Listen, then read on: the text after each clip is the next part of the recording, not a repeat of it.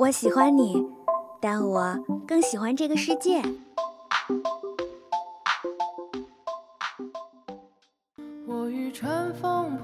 如果能与时间白头偕老，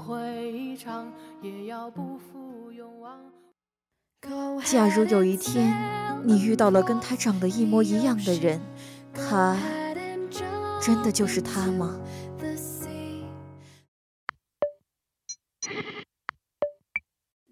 是爱一个人，还是杀一场人？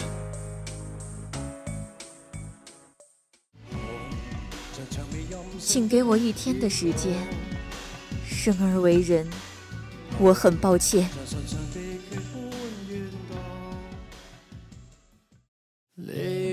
有人说，跨过黑暗就是黎明，我的黎明可能永远不会来了。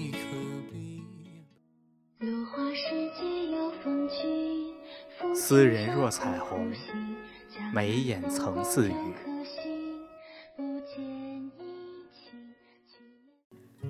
没有喜欢你多久，但觉得能喜欢你好久。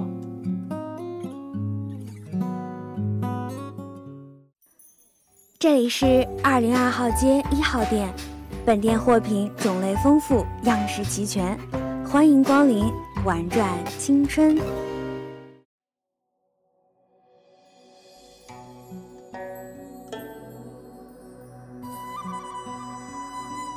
画堂的后院儿撒着小半坡细竹，郁郁葱葱的，在本就静谧的一隅之地，抽出一派清傲优良。残阳从层层刀削似的竹叶下隙中拨出时，就像荡漾出了数缕耀眼的金丝。温晨随手将书稿半掩，起身支起窗户，很快，带着凉意的阵阵秋风钻进了房里。还未安稳，便已入了秋，这可不是个好兆头啊！以前怎么不知道？原来你喜欢伤春悲秋啊！温成还没来得及回复，叩门声响起。云溪撇撇嘴，跑去前院开了门。只见一身青衣、背着一个布包的万晓正站在门前。敢问可是云将军？哎，好久没有人这么叫我了。你是谁？怎么找到这儿的？同许多人打听来的，在下万晓，一直听闻云将军与温阁主的故事，难得遇见，想与你们聊聊天罢了。阿云，让他进来吧。云溪让了路，万晓也没浪费时间东看西瞧。径直走进厅内，温晨已经取了茶盏，沏了三杯，示意他落座。万晓从包里翻出抄本与笔墨，做了准备，抿口茶，清清嗓子开口：“二位事迹虽在百姓口中传播已久，但却无从考究。我也不过只是问些茶前饭后大家爱谈的轶事，哼，不介意吧？”当然不介意啦，别紧张。初见时，云将军在温阁主眼中是怎样的？涉世不深的小孩，仍然相信世间自有公道，穿的整齐爽利，行路飒飒有风。比起姑娘家，倒更像男儿，有狡黠的心思，却没做坏事的经验。面相白净俊秀，第一次瞧见，不曾想是习武之人。倘若现在要用三个词语描述一下呢？灿若北斗，率真爽朗，心性坚韧。你们第一次相遇是什么样的？流氓当街欺辱百姓，他穿得白白净净，却是唯一一个踏步上前指责之人，顺手帮了一把。两个人谁更爱喝酒？他，但我酒量好得多。袁熙本来正无聊的听着，听到这话，不满的插嘴道：“师傅只会在最高兴或者最难过的时候，会主动邀我共饮。你们的武器是什么？”温晨愣了会儿，偏过头轻声道：“我送你的那柄剑，扔啦，早扔啦！你，你什么你？准你不回信，还不准我扔你东西啦？那个下一个问题，你们平时相处模式是什么样的？杂谈时论天高海阔谈个遍，也会聊些逗趣的话，喝酒博弈常有，邀游四方也不少。他脸皮薄，每次亲近都得我主动。哎哎哎，你瞪我干嘛？别偏题。云将军哭过吗？你当时感受是什么？他悲至极处会眼眶发红，竭力忍耐，这是我最见不得的模样。云将军害怕什么吗？他胆子大得很，我也想知道能有什么能制住他。能制住我的，也就只有师傅你了呗。两位知道对方的雅趣或嗜好吗？射箭，百步穿杨。茶馆、青楼、集市、戏馆，四处游荡，乐不思蜀，貌似都不是什么雅趣。这个问题怎么还带歧视的？曾经爱过什么人吗？年少时心思生的浅，一半成了对江湖的向往，一半装了对世事的忧心，没有这类刻骨铭心的经历。再往后就遇见了他。第一次袒露心迹说了什么？这个，我替他说。有年中秋，他硬要拉着我赌酒，可惜道行尚浅，输得极惨。最后醉得我不得不半揽着他腰送他回去。他迷迷糊糊把腰间的玉佩硬往我手里塞，我皱着眉道：“别闹。”他反倒生气开口：“再唧唧歪歪，我就不告诉你这是给我喜欢的人了。”温晨一边说着，一边摇头，语气间似有些无奈，又带着几分怀念。怎么记得这么清楚呀？那是你第一次顶撞我。两位有过争吵吗？是因为什么？有过，他执迷不悟，亦或是我固执难劝。有没有崇敬的前辈或偶像？曾经名动京城的侠客，也算是我的师傅。后来山水不相逢。您对云将军是什么感情？以为一时兴趣所致，却也渐渐被他一举一动牵动了心神。只道是江湖偌大，浮萍无依，唯一的羁绊也就是这个小丫头了。云溪在一旁笑了起来，眉宇间有几分得逞的骄傲。万晓将记录好的抄本小心放进包裹里，便要告辞。温晨起身将他送至门口，万晓忽然转过身：“前辈这些年为何了无音讯？”温晨摇摇头，长久的沉默着。万晓叹了口气：“是我唐突了。”温晨摆摆手，示意没事，然后低声道：“入了世。”便回不去了。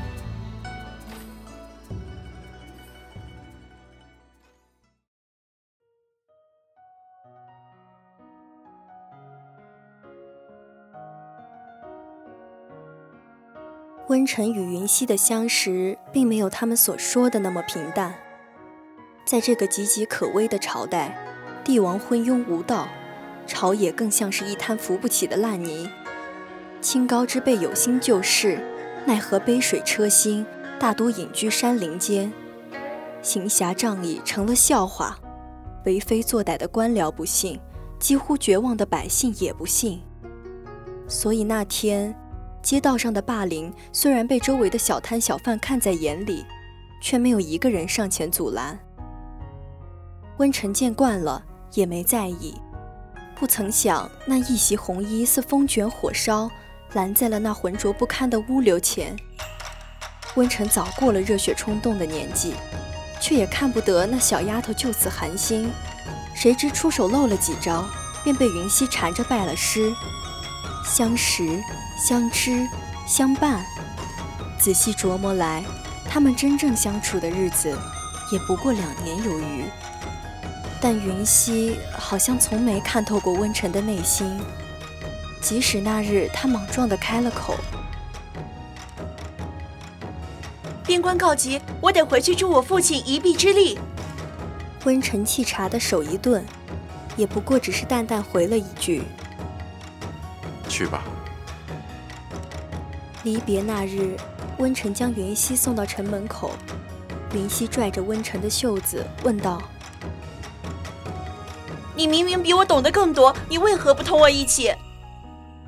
征战只会带来更重的赋税，退让未必不可取。辗转周旋，无非饮鸩止渴，一味隐忍有何可取？抱歉，师傅，我不是有意针对你。温晨将袖子从云溪的手中扯离，低声道。你我无论对错，只是不是一路人罢了。前路艰险，望你平安。云溪上了马车，从窗户探出头来，只见温晨一身白衣，矗立原地，久久未动。直到马车渐行渐远，温晨在云溪朦胧的视线里，终究成了一道模糊不清的影子。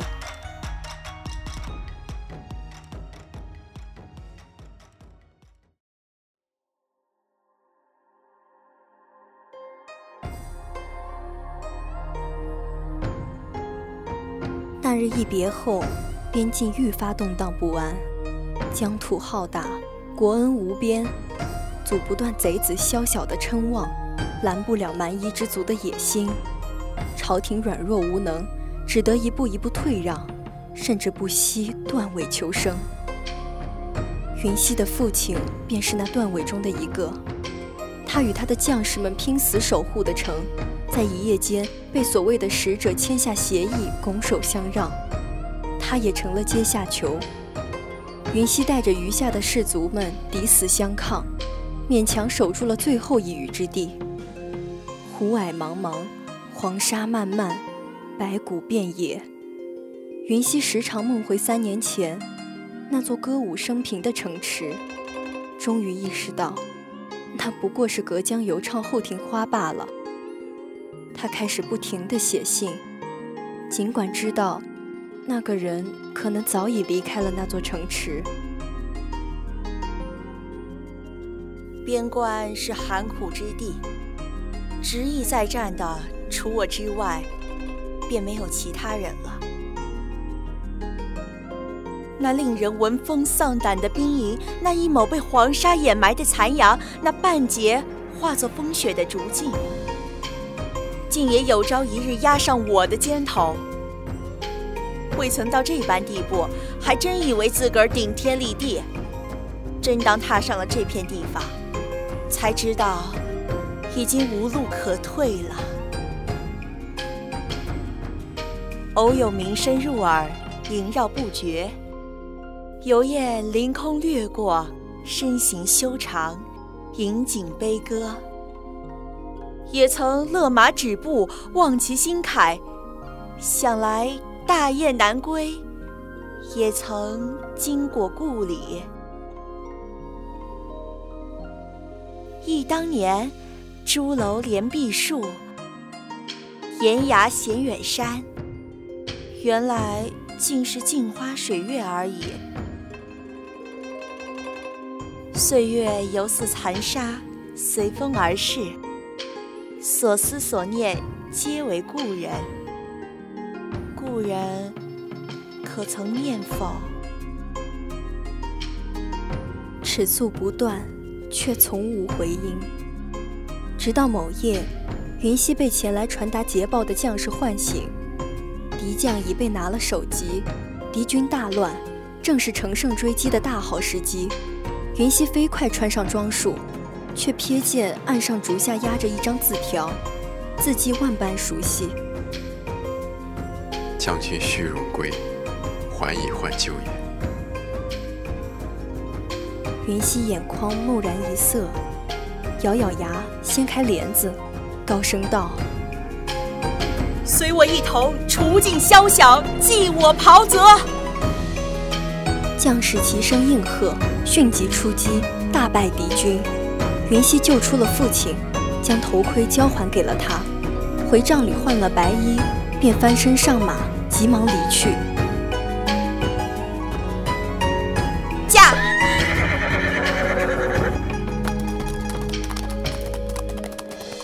小将军，你去哪儿？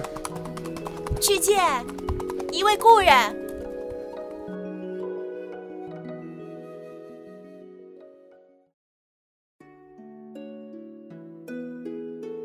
相逢之际，夜幕高悬，月影婆娑。云溪远远瞧见城门口那道熟悉的身影，突然有些怕，怕那不过是自己的幻想罢了。他下了马，慢慢走近，直到温晨转过身来，朝他笑了笑：“三年不见，别来无恙。”熟悉的嗓音携着笑意划过耳畔。好似那令人肝肠寸断的昏黑年关里，那一条淡然的瑞雪。云溪一时竟然失了神，半晌才讷讷道：“你还是老样子。”你变了很多。温晨借着月光打量故人，那张脸被风沙侵蚀，已不复当年的柔软白皙，蒙了灰尘。更是瞧不真切，但那白衣崭新雪亮，在月光下好似泛着光一样。温晨不由得想着：瘦高些了，不像个小丫头了。这几年不知吃了多少苦头。而云溪对上温晨的视线，只觉得关切如此炽热，好似一壶烈酒，消融了三年离别的隔阂。师父，黑夜氤氲着低沉的暗，但并不沉闷，像是挣扎着浮出水面的前一刻，喧嚣与浮躁渐渐消散。在低低的虫鸣里，云溪仿佛能听到自己急促的心跳声，在见到温晨的瞬间迭起，自此轰鸣不息。白衣不适合你。但我喜欢白衣。已知破晓，天际泛白。温晨举起手中的那盏酒，翻手一侧，任由陈酿随风洒落一地，在晨曦的笼罩下闪烁微光。云溪听到温晨的笑声，爽朗洒脱，犹似少年。欲持一瓢酒。愿为风雨歇。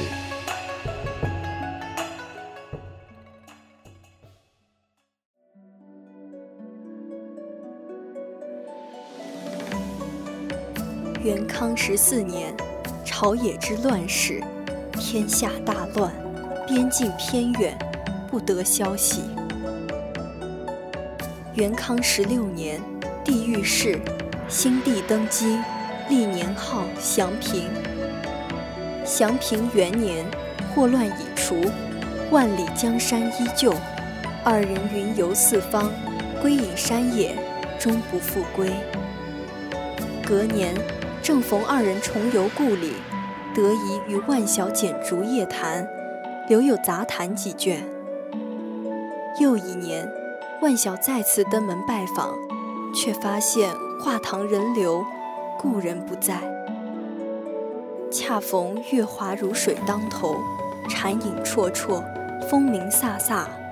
那片竹林中，似乎仍有抚琴弄箫之声，浸润百年光阴。空灵悠远，在苍穹下久久回鸣，绕梁不绝。